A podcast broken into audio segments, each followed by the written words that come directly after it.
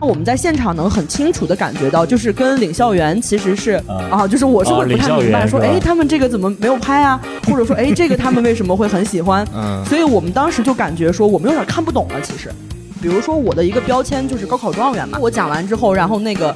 我记得是周迅老师还是那英老师，我忘了，反正他俩中一个就说：“哎呀，我觉得你讲的挺好，但我没有高考过，我确实是没有共鸣，这个被剪掉了。”但是他也很真诚。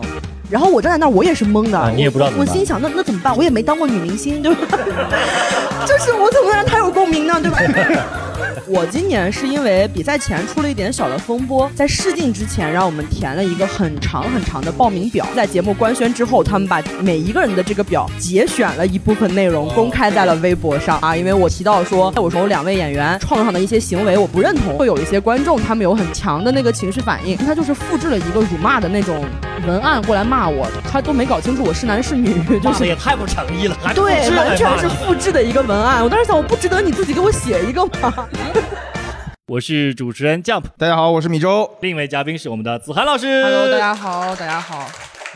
子涵老师也介绍一下，对吧？啊，呃，自己介绍。我现在有一个专场在卖啊，就 是不是让你介绍，就在 下个周末，下个周末在二三三，大家可以去搜，现在还能买到老师的非常好买。子涵老师的新专场，您先等会儿，九月二十五日在二三三喜剧集市店，好吧？专场叫您先等会儿，哎，您先等会儿啊，我以为先别着急买票的意思，着点急吧，着点急吧，着点急吧，好不好？今天呢，我们聊脱口秀的线上线下的一些问题和观众好奇的。事情最近我们这个脱口秀的盛况是吗？脱口秀大会第五季也播了，豆瓣呢只有五分啊，只有五分吗？四点九吗？四点九吗？涨了零点一，涨了零对，涨了零点一。我好像也知道为什么这么低。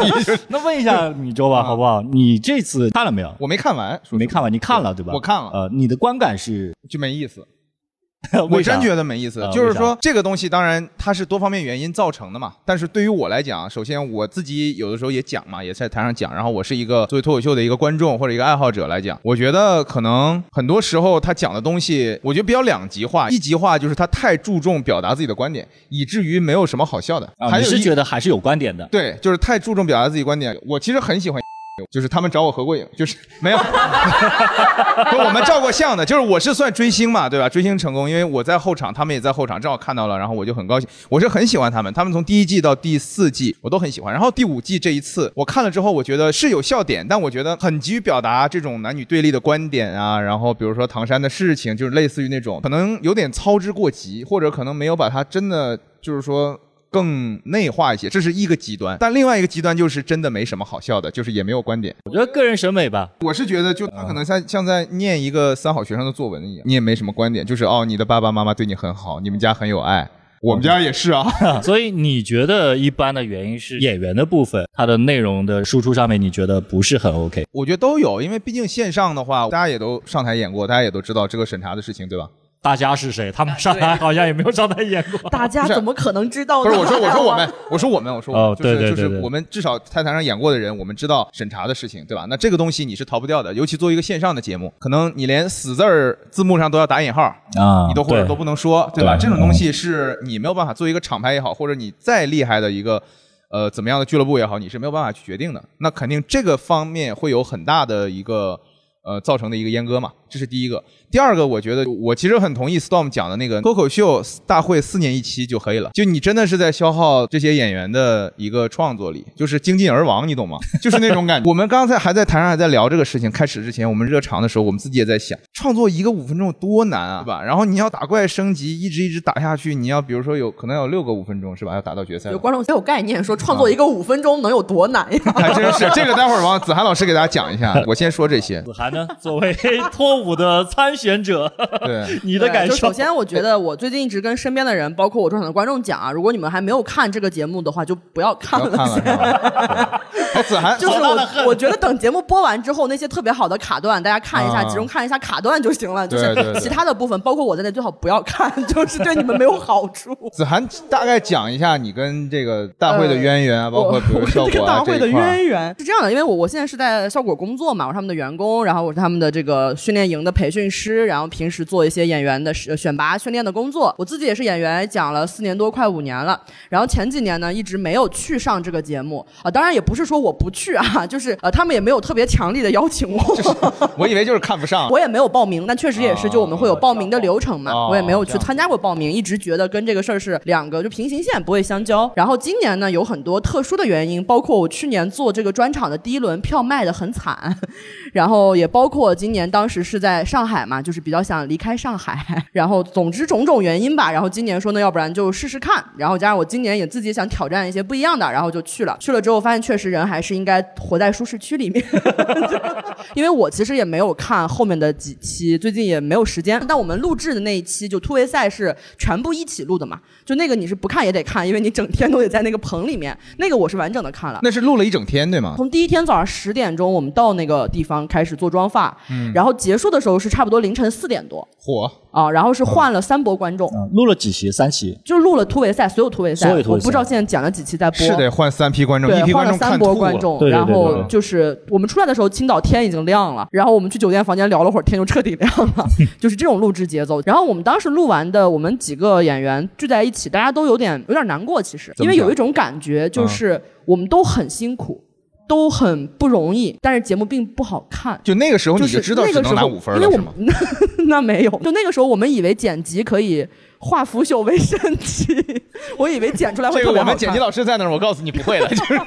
所以我很想知道，就是你们在录的时候是怎么感觉到？这一季其实效果可能不会很好，因为当时我们聊的几个演员哈，也都是就小演员，都就都是一轮游的演员。就是我们几个是感觉，第一个大家的创作上面，今年的限制是格外多的，就是在尺度上。对，今年的尺度比我们想象的要严格非常非常多。比如说我的一个标签就是高考状元嘛，他们也希望我讲这个，但是我是新疆的高考状元，但我在节目里是不可以提新疆这件事情的。你说中国西南省份嘛？西北呀，西北呀。你怎么了？今天？对，我觉得这里就你如果那么讲，它也不安全。大家会看出来为什么不让提呢？对对吧？就是是比我们想要严格的多。包括我讲我大学的时候的一些比较堕落的事情，比如翘课呀，也是不可以的。不能讲。不会是因为你是状元吧？对，就是 你知道是这样的，就他其实被人设给捆住了。就别的演员可能是可以讲，但因为我是状元，所以如果我讲翘课，他们认为是一个不好的价值导向。每一个人在内容上都会有这样的限制，就是比我们原先以为的线上尺度还要更紧，还要更严格。打断一下，我问一下，这种就是你跟我们没上过的哈，我们大概介绍一下。像你这种，他所谓的线上尺度会卡你，他是会有一个具体的形式是怎么样？是有一个人专门作为类似于审查员，呃，对，他会跟你讲。其实直接对接的对付就是内容导演啊，然后内容导演会给我们对，会给我们每一个演员关于内容的一些建议和要求。就建议你可以听可以不听，但要求你是要响应的嘛。然后今年我们都能感觉到，大家在创作阶段的那个难度就上升了好几个等级。然后另外一个呢，我们今年是在青岛录制嘛。说实话，因为那个地方离青岛市区特别特别远，然后呢，能招募来的观众其实都已经是很狂热的那种节目粉丝了。可能我以为能招募来的观众都是种地的，种地的怎么了？对，你看你就上不了线上，怎么就不好了？这就被审查了嘛？对，没有，因为所以可能观众的状态可能跟我们平时在线下演出啊什么完全不一样，就他们也不太放松，可能他们也是第一次参加一个节目的录制，他们相比于观众，可能更多的觉得自己有点像演员，或者有点像这个综艺的一个就出镜的人，他们也很紧绷。可能青岛当地没有上海这么多的线下演出，他们没有这么好的一个环境，对脱口秀环境嘛，所以他们的观众其实也是我感觉适应和演员之间彼此适应的不是那么的顺利，我们能感觉到很多，比如说我们疫情前在上海开放麦试了之后，觉得没有什么问题的东西，可能在那个舞台上观众就完全不接。而且这个事儿是我们在录制前在青岛讲开放麦就已经会发现这个问题，就是可能的确有点水土不服。然后我们各自都在想办法。有的演员他能力比较强，他就想出了办法去应对。呃，Q 一些青岛的梗什么的，或者是别的，总之他们有一些办法嘛。然后可能有的演员呢，确实这方面不太擅长，就没有想出好的应对。所以说在现场跟观众也觉得始终没有太咬合上。再加上确实今年可能过去的一年中，大家都经历了很多的事情，有很多创作能力很强的演。演员，他客观上精力没有办法那么多的放在创作这件事情上，都去抢菜了。你说到这个，我发现一个问题哈，就是很多观众或者说一些自媒体上的一些声音，对吧，都在反映说谁谁就是不行了啊，谁谁他淘汰应该的，这个东西太水了，对吧？很多都会说一些呃老演员他的这个内容的质量是直线的往下降。然后我发现就是他们都是那种纯叙事型的演员。你发现质量下降的都是叙事型的演员？什么叫纯叙事型演员？举五个例子，他可能这个是 这个演员他之前讲的全部是一些事儿。啊，纯是一些事儿，但是呢，当他遇到，比如说前几年他火了之后，嗯，他的大部分的生活被商务所包围，再加上这段时间在上海他没有更多的精力，嗯。他就很难再去没有精力，他就很难再去创作那样的东西了，对吧？我觉得这个其实可能是那种就是成名演员的一个转型的必经阶段吧。我觉得，你看美国的那些喜剧明星，他们也是在持续的出质量比较高的内容，只不过可能需要从新的生活中找到一个新的角度，但这个事情是需要时间去找的嘛。而且可能很残酷的，比如说你好不容易找到了那个角度，然后你就不火了，也是有可能的，对吧？就是有。这些事情都绑架，对，这都是有可能的。其实，所以我觉得是确实有客观的因素，但是也的确存在这个问题，就是大家的演出的就作品的质量，在演员生涯中不是像大家期待的那样一路走高的，它是有波动的。然后可能今年的这个节目，它卡在了一个大家都播在这个谷底的这样一个状态，再加上我们在现场能很清楚的感觉到整个突围赛阶段，从我个人来讲，就是跟领校员其实是我是不太理解的啊，就是我是会不太明白说，哎，他们这个怎么没有拍啊？或者说，哎，这个他们为什么会很喜欢？所以我们当时就感觉说，我们有点看不懂了。其实，就我们作为演员，我们有点看不懂，因为我们知道线上线下不一样，但我们发现今年的线上跟之前的线上好像也不一样。所以我们作为那个比赛的人，我们是压力最大的，实际上，然后。这种压力传导到大家的表演状态上，导致可能每一个人，我们觉得在舞台上呈现的东西呢，它又有遗憾。就是又可能不是他最好的样子，就本来创作已经很多限制，所以我们第一场突围赛看下来，演员的感觉就是第一个我们没有什么内容上的兴奋点，像往年我觉得大家其实去我没去录制过嘛，但去的时候会说，哎，今天有谁谁一段特别好，特别炸，特别厉害，然后有很多人会被节目激发出一个超好的状态。但今年我们看感觉大家都是在消耗，然后都是很辛苦、很疲倦的在做这件事情，然后每一场录制的间隙我们会出来休息一下，休息的时候演员们都是很就是很苦的在互相安慰，然后互相打。气说没事儿没事儿没问题，你就讲，都都是这样的一个状态。是少了周奇墨吗？感觉他像是个沙丁鱼，可以促进别人的这些 对创作的欲望。今年确实客观困难比较多，大家主观上状态也没有那么好。今年脱口秀大会最红的就是两位领校员，对吧？对于领校员这个东西，你们怎么看？领校员这三个字儿，我就非常不理解。嗯，就好像说你去做什么事情，然后领掌啊、鼓掌的那种，然后或者怎么样，就是这个领校员这三个字，就为什么他的笑比我的笑要更高级吗？还是怎么样？就是他领笑嘛，他笑了，我看到他笑了，我说哦，这是可以笑的，我笑吧。就是这种感觉，你知道吧？你要是这么说，那周迅她也没领笑啊。是啊，所以我说他不到位嘛。对 吧你看大张伟领笑员，他得笑在铺垫上才能领着你。对啊，对啊，对啊。我觉得是这样子，就是领笑员，他其实我觉得他也是观众的一部分，只不过是他是一个知名观众，对吧？啊，那其实像刚刚子涵老师也讲过，就是说去青岛，观众和演员之间这种契合度或者说咬合程度没有那么丝滑。是的。那其实对于单口喜剧来讲，就是很多表演形式，这种现场的表演形式，它其实很看观众的。嗯。因为我自己平时我做一些爵士乐的节目嘛，嗯，那爵士乐。其实也是一样的，就是你台上演出，台下的那个观众的反应，在什么地方鼓掌，在什么地方喝彩，就是你如果听录音的话，你听的是那种现场录音，你会听到观众的反应，有的时候要比台上的演员还要精彩。嗯，但是这种其实也存在于像这种小剧场啊，像这种脱口秀也一样的，确实有这种情况，就是说当观众可能他今天场子合适，对对吧？或者比如说他都是青岛很远的地方来的人的时候。对，可能会有这种情况。就观众没有不好，只是可能确实不太适配，在很多场合。对，比如不适配。今年我讲的下来感觉，我一下就复盘，我这人巨爱复盘。我在后台淘汰间一直在都这样。然后我复盘的一个点，就我最难受的一点，比如说我在台上讲了一个，说我上了北大之后很有信心，结果发现我同学比我牛逼多了，然后我就受打击。我以为观众的反应应该是哈哈，这个人就是真惨，但是其实他们的反应是哇。他的同学也好厉害呀，对，就是就是我是在说我被那些人卷，他们听到的是哇，你们学校好厉害，就是他们觉得你在凡尔赛，但其实你没有。这种误会是很无力的，就是你没法去跟他们解释嘛，就笑话一解释就不好笑了。对，他也是善意的，觉得你们学校是很厉害，你很厉害，他这么善意的看你，然后你所有的梗全都出不来，他全都是一个崇拜的眼神在看着你，然后你就会觉得很难。所以我觉得其实今年的那个点是，很多演员他的表达目的和他的表达效果是分叉的。就是他想讲的话和观众听的话其实不大一样，包括领校园给我们的困惑可能也是，就是往年我们看节目呢，领校园可能分两个类型哈，我个人觉得，一个类型可能是就是比较专业，比如像于谦这种，就是他也是喜剧从业者，他能从很好的角度给出专业建议；另一种呢，就是他跟观众其实差不多，但他是有生活的，而且他是爱看喜剧的那种观众。子涵老师意思就是你不能是那种就是高高在上，也没怎么呃，然后今年我们的感觉就是确实是有一种隔阂是什么呢？比如说我讲完之后，然后那个我记得是周迅老师还是那英老师，我忘了。反正他俩中一个就说：“哎呀，我觉得你讲的挺好，但我没有高考过，我确实是没有共鸣。这个被剪掉了，被剪掉了。但是他也很真诚。然后我站在那儿，我也是懵的，你也不知道怎么我心想，那那怎么办？我也没当过女明星，对吧？就是我怎么能让他有共鸣呢？对吧？就是这个事儿是就没办法，就是他们的确也没有那个，就是像观众一样的生活的视角来理解我们讲的东西。我也觉得，就是你找这种明星，找这种可能已经过惯了这种明星生活的人来做这种领校员的时候，当你再去讲。述，因为喜剧它的内核是苦难嘛，啊可能大多数啊，我这个不太懂啊，就是是可能有一些负面情绪嘛，咱们这么讲对吧？那可能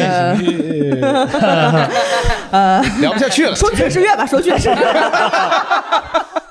OK 了，OK 了，好好好，继续继续继续。对，就是他可能理解不到，比如说我说我穷，那他可能说穷人的生活原来是这样的，可能是有这种感觉。我补充一下哈，所谓的喜剧的内核是悲剧啊，脱口秀的创作一定要有负面情绪啊，这一点上，我觉得子涵老师跟我应该是应该是一致的，对吧？你先说，我听听看。我觉得是不是？没关系，我们可以有不同观点。就是你表达自己的真实的情绪就可以，自己真实的观点就可以，就不在乎说是不是负面的或者是正面的。我觉得真实、真诚，这是最重要的。我甚至觉得喜剧不是非得有个内核的啊！对对对对对，这就越聊越高级了感觉。就这个，我们就打打一个题外话啊。刚刚子涵有说到跟李湘云的对话有被剪掉吗？因为我今年也会观察到上节目的很多我很熟悉的一些演员，他们的线下表演的时候，他们内容是非常完整的，但是在线上播出的时候就显得非常的零碎，就明显是被。被剪掉了嘛？今年这一方面的剪辑的这个程度大不大？呃，我个人看的感觉是也分人，比如说现场有一些临场的东西，比如说有一些演员他会有现挂，就是针对现场环境出的梗啊，或者跟现场的青岛的观众这样的一些梗，特定的梗可能就会剪掉，因为这个对电视观众是无效的嘛。然后呢，还有一些比如像我这种淘汰了的演员，就是出于在篇幅上尽量少占据一些内容，但我确实能感觉到剪辑师是挑了好的内容在给我们剪了。我段子其实。是两个讲了大概一千二百字五分钟，因为给我们的通知也是说我们这种演员只有五分钟的时间嘛，然后剪出来可能两分多，然后我那五分钟里呢有一部分是从我专场里面就是摘排出来的，有一部分呢是我临时为了这个节目就是临时接到新的需求去写的，然后剪出来的呢就是我为节目新写的全剪掉了。就剪辑师的审美还是在的，是吧？还是识货的。就是这个事儿，还是能让你感觉到他还是尽量想把这个东西剪的又就好看的，还是因为你想我们录了那么长时间，我剪成十期突围赛肯定也没有人看，那肯定比较精彩的，他们觉得比较值得展示就会多展示，他们觉得没有那么精彩的，然后包括一些我们跟领校园每个人讲完可能会跟领校园聊个几分钟嘛，大量信息可能没啥用，他可能就是安抚一下你的情绪之类的，对对，这个就不会放出来。作为表演者，一直都意识到一个问题，就是你永远不可能取悦所有的观众，当然。对不对？当然，所以你在这一季上完节目之后，你会收到哪些不一样的评论？你要不然先说一下你第三季上完之后收到了哪些评论吧？大家不知道啊，Jump 上了这个节目最顶峰的第三季，上了吗？还还真的，还真的有。第三季应该评分是最高的吧？你怎么不得贡献个零点一分？还真的有。第一期的时候，我聊的是关于女朋友的一些东西嘛。你还进了两期？哎，没想到吧？顶峰的那一季，我进了第二轮。哇！我会收到很多的一些私信，会有一些告诉我说，你就是一个靠女人吃饭的男区。这个待会儿我觉得可以再展开，我觉得可以展开聊一下这个男女对立的事情。因为你知道那一季是那个的开端，我在那一季当中讲这些东西，就就被当了一把普信男嘛。对对对对对对。还有呢？这基本上就是说这个，说我们国南，说南区，负面的就就这些了。就没有人夸你吗？啊，夸倒是有了，夸就没必要说了嘛，对不对？这个就是问题啊，张普老师，夸为什么没必要说？对啊，你说说夸的嘛。对啊，要不然夸你的人不白夸你了？他们听了这个节目多伤心啊！以后就骂你了。对，夸的话很简单，就是说好笑啊，然后呢，在我的点上，有的甚至我也不知道他是怎么想的，就是长相在我的点上。让你说夸说脱口秀的夸好不好？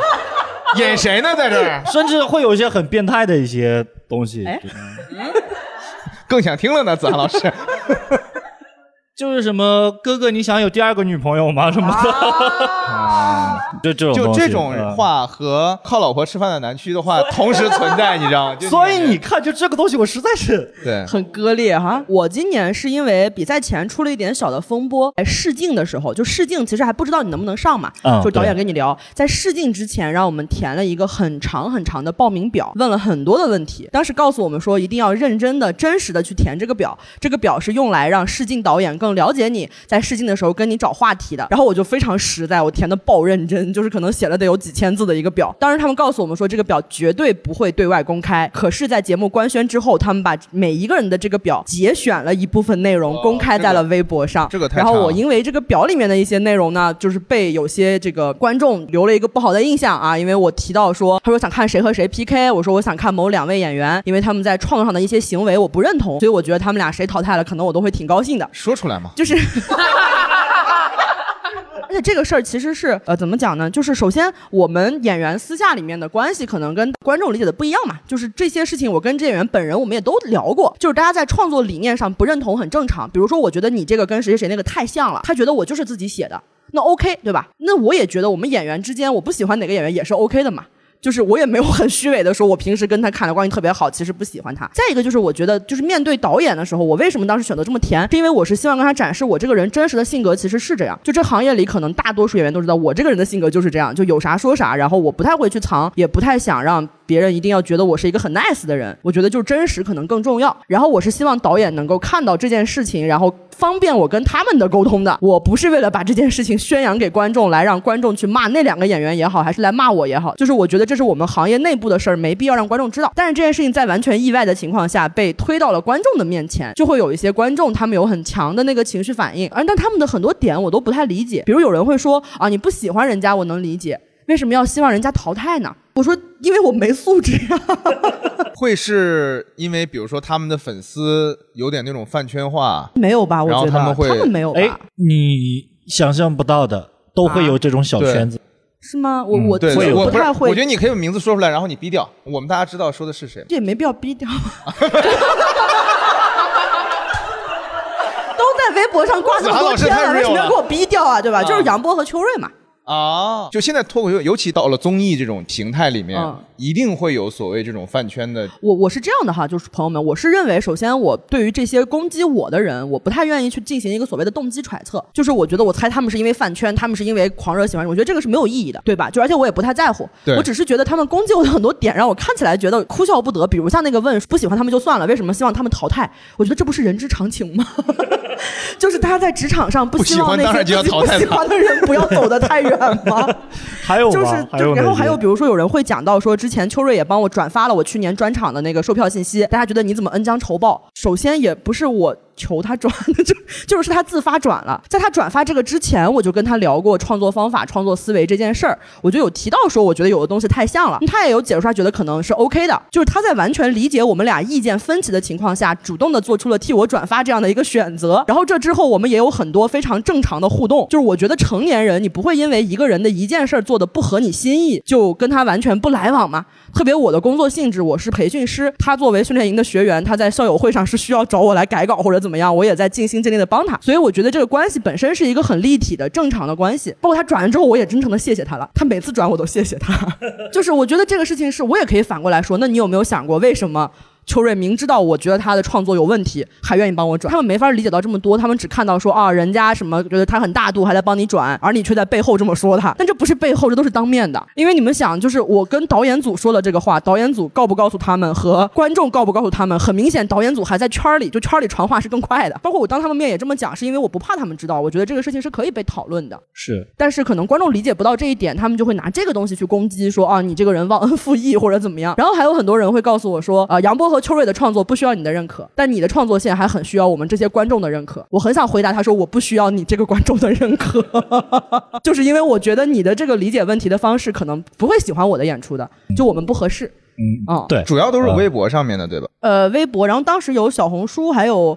呃，豆瓣儿也有，但是后来我把小红书和豆瓣儿就卸载了嘛，因为觉得没没必要，就是 牵涉我大量的精力，每天在看他们说我啥，然后在想我该怎么回应，但是又不能回应，对，就不方便回应。但是我看了又很想回，你知道，就是我非常想去盘一盘逻辑，甚至有些观众给我的那个反馈，让我很想劝劝他说，就我这个人是有瑕疵的呀。我的人格是有问题的，是有缺陷。每个人的人格都是有缺陷的，更何况单口演员。然后我觉得你不要对我要求这么高，不要觉得你得是一个道德的完人的同时，你也不要对自己要求那么高。就是你在生活中如果不喜欢谁，你也可以尝试说出来。可能你说出来之后，还是会有人爱你。他肯定他在生活中肯定会说。他们只是双标是吗？他当然是双标，当然了。哦，欢迎各位收听三言两语。本节目由上海卡瓦齿科冠名赞助播出。上海卡瓦齿科是德国百年齿科品牌，拥有中国五大口。腔院校专家团队和德国原装进口的数字化口腔设备，种牙补牙、牙齿矫正就选卡瓦齿科。咨询电话零二幺六八二二二八八八。现在的网络环境其实跟我们刚刚所说的审查也好啊，线上线下其实是一样的。大众没有人可以骂，你不觉得吗？啥意思？我就是说没有渠道可以骂，就是他骂不了这，骂不了那，他只能骂明星，就是惹不起砂锅惹赵丽。您太有文化了，对，就是这个意思，就是他就只能找赵丽去捏，只能找软柿子去捏。比如说啊，我去骂杨幂，骂杨幂比较安全。不是，那为什么要骂杨幂呢？为什么不骂李易峰呢？这一样的呀，一样的呀。那能一样吗？李易峰那个违法犯罪啊！你 抬杠。我的意思就是说，因为他关注度太高了，所以你留一个言，可能 海里面扔个水花，没有任何意义。你会认为他是呃看不到的，大家认为是没有付出代价的。那他看到你，哎，二十三个关注，我一定要骂骂他，对吧？他可能理我，他会跟我辩解，那我还可以跟他键盘侠一下。但我的感觉其实是反的，是我最开始得知这个报名表被放出来，并且有人不高兴的信息呢。先是我的演员朋友们告诉我，我的演员朋友们非常开心，奔走相告，然后过来跟我说你挨骂了，你挨骂了，就因为他们知道我平时就是这样的人，然后就觉得说你真是 real，居然在节目里面也这个样子。然后我说啊，我也没打算这么 real，因为我不知道会被公开嘛。然后他们告诉了我，我自己刷到的其实是在豆瓣里面刷到，因为我之前也一直看豆瓣的那个脱口秀大会小组，然后我刷到的那个呢，前面有一些人，大家还是比较理性的在讨论，有些。人觉得这件事情不是问题，有些人觉得是问题。那我觉得我需要去澄清一下，我应该澄清了三件事情。第一个就是节目组没有告诉我们这个表会被放出来。我一直认为这是这件事中最大的一个问题，就是我觉得不管我说了什么，你在没有经过我同意的情况下把我们私下用的东西给公开了，这都是不合适的。然后第二个呢，就是我也讲了说我在那个画的本意，包括我后面也讲到说，哎，为什么你不跟他们 PK？我说确实打不过，我是认可他们的那个效果和那个结果的。我也知道他们是很有名的，已经证明过自己的成熟演员。然后我也有讲到说，我认为段子是段子。人是人，事儿是事儿，就是我们真实的人之间的交往，并不是我不认同他的一件事儿，我们俩就老死不相往来，或者就要怎么样的。我们之间的关系是立体的，是人的关系。然后发现我说完这句话之后，在那个楼之下的所有来回复的人，基本全都是善意的。我那一瞬间突然觉得，这些朋友他们可能也不是真的想要攻击我，他们可能是生活里面有一些别的情绪，没有地方去发泄。然后这个时候找到了一个他们认为绝对安全的、不用伤害到任何人的地方来发泄。但他们一旦看到我这个活人站出来说，我站在这儿，你们骂。骂我的话，我听见了，他们可能反而就不愿意再去继续骂，因为他们的目的可能不是让我难受，他们的目的可能只是为了让自己好受一点。然后我就觉得说，那就可以，其实，然后我就把小红书啊、豆瓣什么都卸载了，然后我也不搜那些。不是可以吗？怎么又卸载了？不是，因为我觉得我看了就会让他们觉得我在，他们就不会再那么就发泄不出去了嘛。我觉得，嗯，就让大家发泄呀，让大家觉得安全，没事你们随便发泄，我看不到，不会伤害到我的。但是会有人给我发微博私信，这个我就是有求必应，就是你到我家门口来骂我了，就我不回，你以为我不会说话呢，对吧？这个是节目播出之前，播完之后呢，那微博私信其实多数是善意的，然后有很多让我特别感动的反馈，不是说夸我，嗯，主要是他们讲说他们看到了一些共鸣，他们从这个东西中感受到了一些力量，然后甚至有些人会跟我很认真的去聊他们在现在的生活阶段遇到的那些困惑，多数是一些大学生，然后我觉得他们很信任我，他们也看懂了我在节目里面真的想说的那些话，就是即使被剪成了那样，他们还是看到了我想说什么。我觉得这个是很难得的缘分，是让我觉得很惊喜。然后呢，真正负面的评价一个呢，完全他就是复制了一个辱骂的那种。文案过来骂我，他都没搞清楚我是男是女，就是也太不诚意了。对，完全是复制的一个文案。我当时想，我不值得你自己给我写一个吗？还有一个呢，是因为之前在那个报名表里面，我有提到我的抑郁症，然后他拿抑郁症这件事情来攻击我，包括我也有在节目里说什么高考都考完了，人还要活下去，他来跟我说什么你那个时候为什么不去死？然后这种我就拉黑了，就是也没什么好回复的，没有必要。啊然后还有一个，就是我今天刚来之前在微博上回的，给大家念一下这观众的私信啊。而且你们知道是关注我才能给我发私信的，就是他为了骂我，居然还愿意关注我。他跟我发的是说你在说脱口秀的时候考虑过普通人的感受吗？你就算高考赢了，那也是个失败者，活该你一蹬。就嫉妒你状元的还有一灯，还有一灯呢。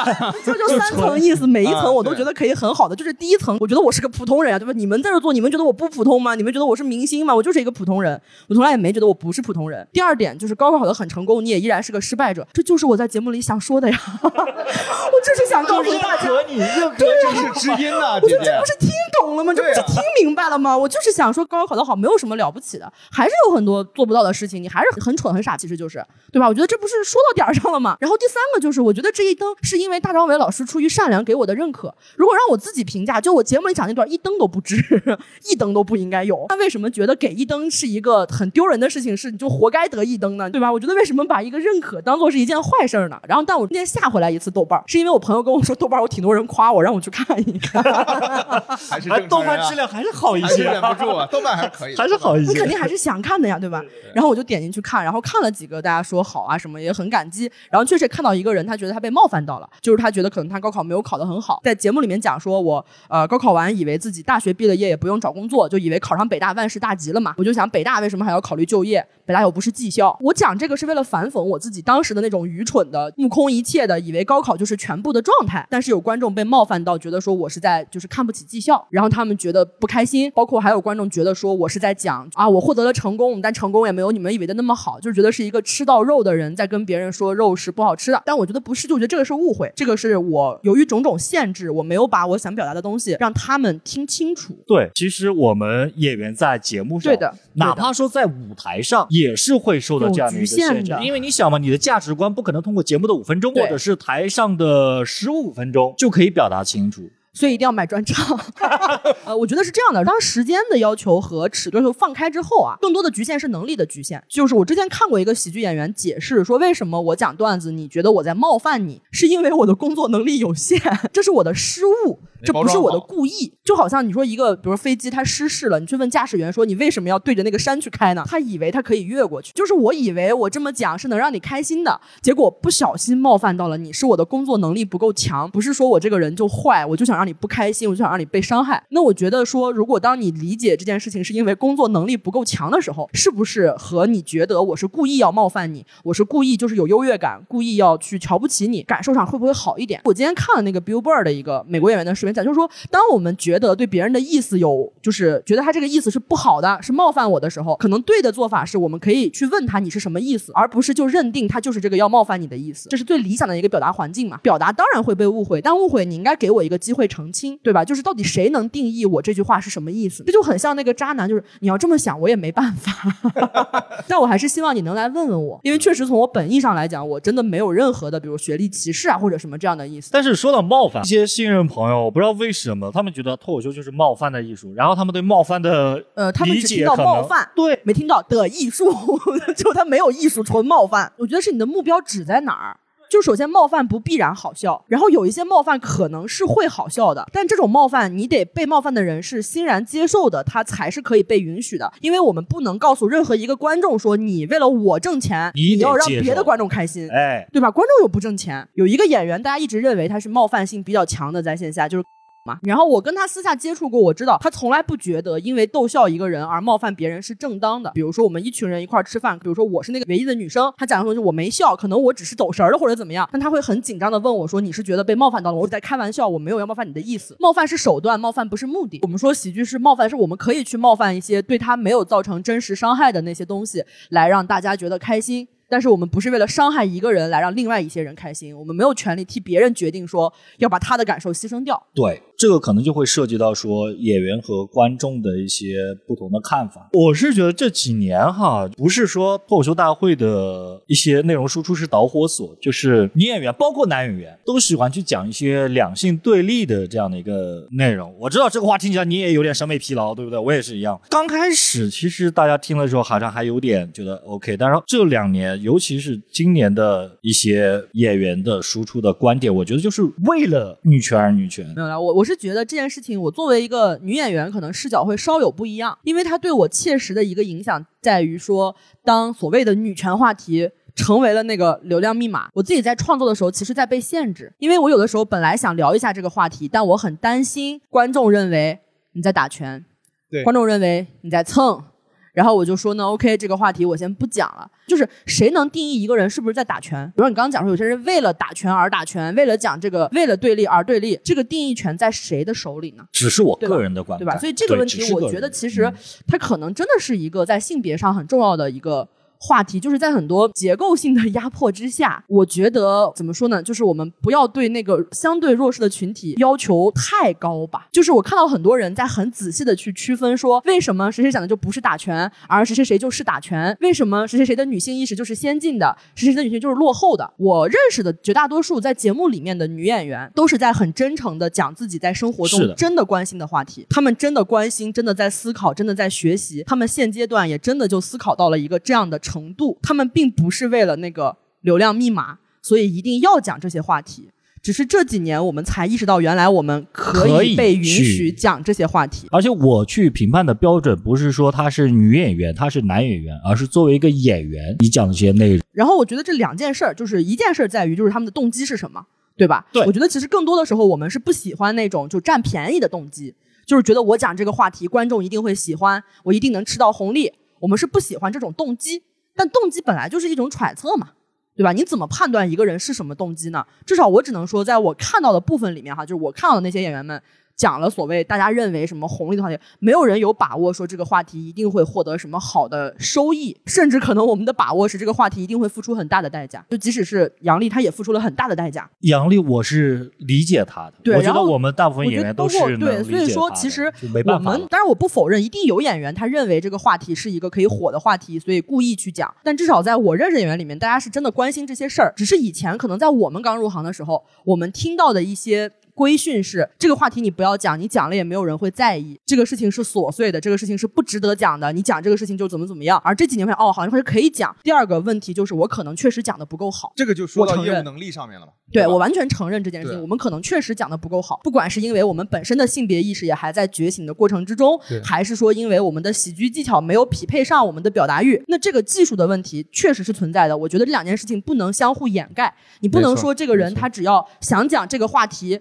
那他讲成什么样都是好的，都是对的。你也不能说这个人他技术不够好，所以他讲这个话题一定是为了吃这个红利。我觉得这是相互，也不能说独立，也就是这两件事儿，对吧？就是我我接受各种对于已经播出来的内容或者已经呈现，我在台上这么讲了，是我们演员哈，我们可以去讨论说你这个技术是不是不够好，你想表达什么样的想法，你表达到了没表达到，你有没有让观众有共鸣，尤其是你有没有让那些本来没这个经历的观众也有共鸣到嘛？但是我不太接受那种动机揣测。说你讲这个不就是为了啥啥啥吗？你不要讲这个了。这也是我自己一直的观点，就是没有一种声音本身是不值得被听到的，就是没有任何一个人群他们关心的话题，他们想讲的话题是不该讲，是不值得讲的。但的确，你要把它讲的足够好，才能实现你的那个目的。那怎么让这个话题足够好，是我们脱口秀演员真正的职业属性所在。我们在考虑的是这样的一些技术，而不是哪些话题一定能让观众喜欢，哪些话题一定能上热搜，哪些话题一定能有传播。哎，他真的是培训师，我感觉我被他培训了，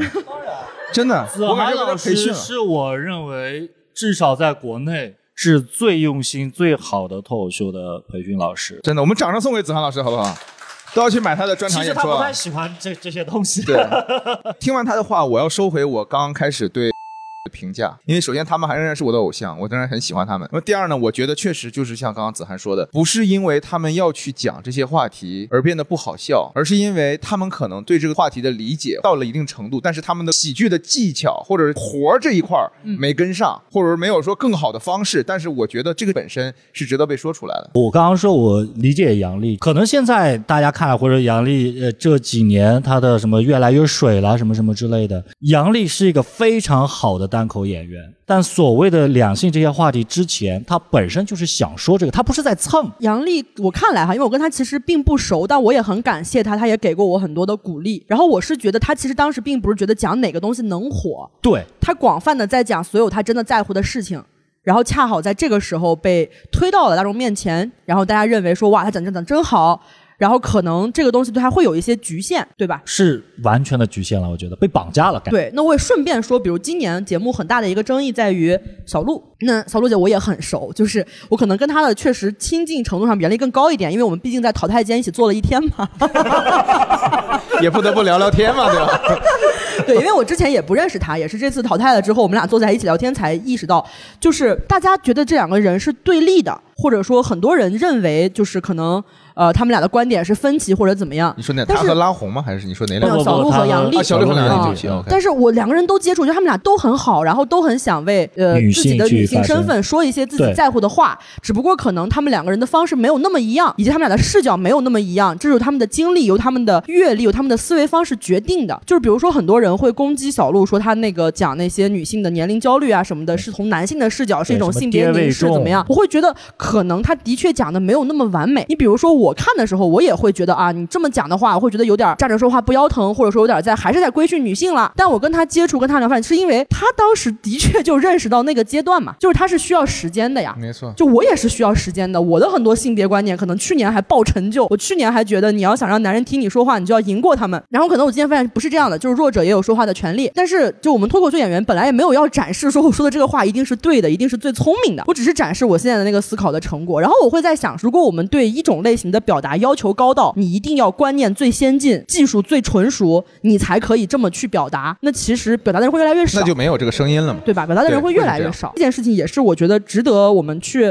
讨论，或者说值得大家去思考的，就是大家在假想一些对立或者假想一些分隔的时候，我们到底是把那些本来可以跟我们站在一个阵营的人推出去，还是把他们拉过来？我认为这个是可以拉过来的，就是在各个阶段的人，我们都可以讲我们自己的思考，对吧？我们都可以讲，我们想可以是愚蠢的，可以是错误的，可以是幼稚的，但这也只是我的一个成长。阶段而已，这个声音一定也能启发到那些跟我在一个阶段的人，而不是我们永远用那个最完成式的视角去看，说你没有那个最先进的人先进，你没有那个最成熟的人成熟，所以你就不可以讲话。我觉得不是这样的。对你，包括你提到小鹿，我还想说一个女演员叫三 D 啊，三 D 是我非常非常喜欢的一位女演员啊。有一次我们线下演出在山羊 Gold，那天我们是翻台，就七点半一场，然后十点钟一场。七点半从我开始，我是主持，从头冷到尾。然后第二场大家都发了狠嘛，像三 D 海源、小北之类的。第二场效果很好，三 D 好到什么样一个程度？它的内容是非常女权意识的，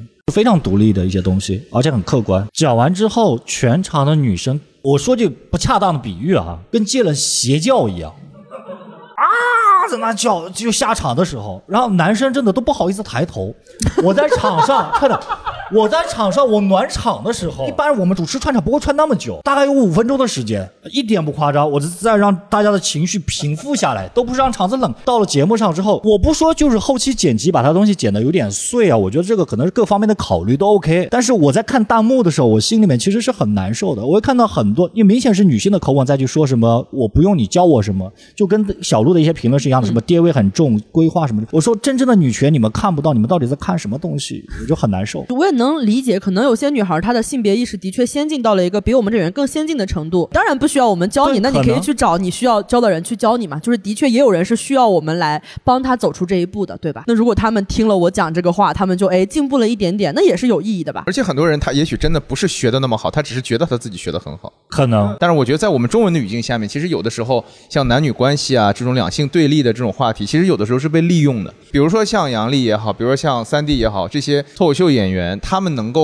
冲在前面，把自己也许不是那么完美的一个观点抛出来，然后用一种喜剧的形式去化解它。但是这种观点出来之后，爆了以后，有很多人会想去利用它。因为我自己做播客，所以我在播客里面什么东西最火，就是讲两性关系、讲男女对立的东西是最火的。然后你去看里面，可能有几个头部的，大家在做什么？大家在做邪教，就是说女孩子你们要怎样做，你们才能成为一个更好的人，你们才能比男性过得更厉害。然后他做了这种女性成长的时候，他卖什么东西？他卖鞋垫儿。就是我只是夸张的说法，就是他卖什么，他的这些粘性用户都会去买，把它做成一门生意，然后他把它包装成说我是在做男女对立。那在我的观点里，我觉得就是可能有些人真的就是把这个东西做成了一种邪教。这些女孩子是我的私欲，我也是女的。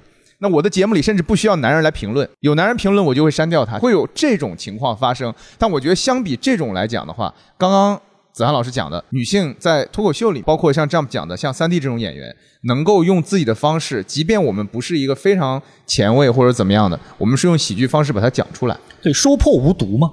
或者说，我觉得刚才听他讲，其实我有一个瞬间觉得，哎，被刺到。他说邪教，然后他说啊，为什么讲女性成长是邪教？然后他后面说卖鞋垫，我明白说哦，其实他是在讲说他们是在制造迷信来谋利用他，对的，对吧？是在制造迷信来谋利。那我觉得我认识的绝大多数演员在触碰所谓的性别话题的时候，我们是想破除迷信的，对的，我们是想打破那些规训的。我觉得这个可能是一个根本上不一样的地方，对的。然后我也觉得可能的确真的有演员在做那种制造迷信的或者吃这个红利的事情，但我觉得观众不是傻子，观众是聪。明的观众是能看出来是谁在真的讲这种东西。而是谁在去利用这个东西去挣钱、去谋利？当时生意在做。如果有别的听众听到我们这个，可能更多的就是希望大家就是不要太多的对于动机上有那种恶意的揣测吧。就是至少我认识的演员中，没有那么多人觉得说我讲这个话题一定能火，所以我要去吃这个红利。就是他可能的确讲的不够好，但是他并不是坏，并不是一定要利用这件事儿，并不是要故意去冒犯到谁。对，所以真的至少在线上节目上面，我觉得线上节目关于男女对立的话题少了，说明这个东西可能真的会。因为审核严了，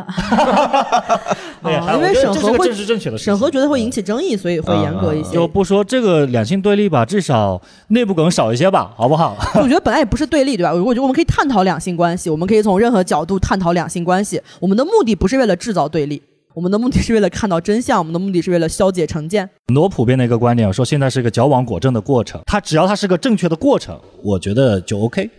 但反正是个过程嘛，对，反正是个过程，你管它正不正确也很难判断。总而言之啊，希望大家看脱口秀节目的时候，更多的时候轻松一点，开心一点。如果你不喜欢的话，你可以跳过，可以关掉，不用太当真。说啊，他为什么要教我做事儿？他为什么这样？就是呃，没没必要，就犯不上，跟我们这些人犯不上，好吧？跟我们这些人犯不上。我们聊最后一个问题，你们有没有想过脱口秀大会是什么样子？就哪怕一个细节，哪怕你觉得领笑员该是什么样子的，或者说赛制是什么样子，或者理想中的脱口秀大会，就是我们有讨论过，我们希望理想。脱口大会，比如说四年办一次，然后每个人拿出一个一个小时的专场，然后在线上平台，比如说都放半年，半年之后比大家的什么播放量，那个他们的赛制那个，对对对，然后比完之后，比完之后第一名奖励天网飞，然后去美国。哎，这个有意思。其实对于大多数线下的脱口秀演员来讲，我真的觉得就不会说有一个人说你在线下讲脱口秀的，你问他，你说哎，你要想不想去线脱口秀大会？我不想去。我觉得尤其是奇墨哥上了之后，这个事情会更加这样。对，因为去年之前我是不想去，就 但今年我也会觉得说，那是不是可以证明一下？包括我讲下来，也有演员安慰我，他说：“你看，虽然你这个五分钟就是做的不好。”但是呢，大家都知道你专场是很好的，而且你 TED Five 我比的也还行。我忽然发现，我为什么要证明这个？就是我在跟谁证明呢？但去之前还是想证明的，肯定还是想证明。确实是，我也聊不来别的，比如我就说做播客嘛，说我的节目上首页。但当你上了一次之后，你会发现还想上，就 是你会发现其实就 就你证明过自己了。对，呃，证明把认可放得很大的同时，会把那个失败也放得很大。是的，是的。比如我今天上完节目，很认真的在想，我说我是不是其实根本就不会创作，我根本就不会写段子，我专场全是碰的。我认真的就是自我否定到了这个程度，当然后来在心理咨询师的帮助下，我觉得是当你就 没有了，没有了。我专场还可以，大家可以买。就是我我发现确实是这样，就很多演员为什么把这个节目看得那么重呢？就是因为当我们特别想在那个里面证明自己的时候，那个失败也会认为是对你的全盘否定，你也会认为自己之前所有的成功全都是虚幻的。但我慢慢走出来，发现那些不是虚幻的，就是现场的观众的笑声不是虚幻的，你写的东西也不是虚幻的。我一直在想这个节目怎么办？你 一直在想这个节目怎么办呀？对，因为是这样子。李诞都没想明白，你操这心啊，哥！你应该上效果找个班上。我这一季我其实也没报嘛，啊。但是我上次看了那个 Billboard 的那个新的专场，我觉得还是那个老问题，就我希望的脱口秀大会就是让实力说话，让演员说话。就是你说实力这个事儿，那肯定是大家一个标准或者没有限制。是你们说 Billboard 那尺度那啥的，那不是节目的问题呀，那是我们节目不争取吗？你以为？那大家不知道的话，可能大家说一下，Billboard 是美国一个讲脱口秀的演员，他的风格就是比较激进，比较喷，对，嗓门比较极端，比较极端。但他喜剧技巧还挺好的。对对对对，非常好。然后我们可能都比较爱看，大家如果感兴趣也可以去搜一下 Bill Burr。然后这个人呢，上过柯南秀嘛，他在柯南秀里面他也讲过，他说现在在美国那个语境下面讲段子越来越难了。是的，是的，一样的。他就讲一个，他说我讲那个美国老兵的故事。就是因为在美国，可能他们这些老兵是非常受尊敬的。就是老兵，所有人都说哦，感谢你为国家做了贡献，就是都会是这样的一种。然后 Bill Burr 就在节目中说，说我有在那个单口里面，我就开了个老兵的玩笑。还没结束，就胖子跑过来指着我鼻子骂说：“你怎么能开老兵的玩笑？”我只想说，可能在现在这个经济环境下，现在这个大的国际环境下，舆论环境下，可能每一个国家的所谓政治正确的这种东西都在扩大。那么留给单口演员的，不管是什么原因，他的自由度其实都在缩小。我本来还挺喜欢 Bill Burr 的。但听他这么说完，我就不喜欢他。他好矫情啊！骂美国老兵，然后被人骂，他都不受不了。他来中国怎么办呀？我我看了之后，我就很理解，因为有的时候我会去。我会去埋怨嘛，我会说现在的环境，对吧？我还能讲什么？或者说我经历了三个月的这个在家里面，我出来之后，我居然不能说这件事情。嗯，那你是因为这个原因你不能说，但是你可能去其他的国家或者其他的一种别的原因，有别的有别的原因，他会去限制你，你不能说很多话。我觉得至少我们可以听明白一件事儿啊，就是降普他认为他自己内心是非常强大，一点都不矫情。所以大家如果看了他的演出不太满意，是可以去骂他的，他是不会难受的。我都不满意，骂我也应该的。好的，感谢大家的收听，再次感谢卡瓦齿科对本节目的大力支持。今天呢，卡瓦齿科也特地为牙齿缺失、脱落等被牙齿问题困扰的朋友推出进口种植牙的专属福利，有需求的朋友可拨打电话零二幺六八二二二八八八进行领取。大口吃，放肆笑，拒绝焦虑，从齿开始。谢谢，谢谢大家今天的收听，我们下期再见，拜拜。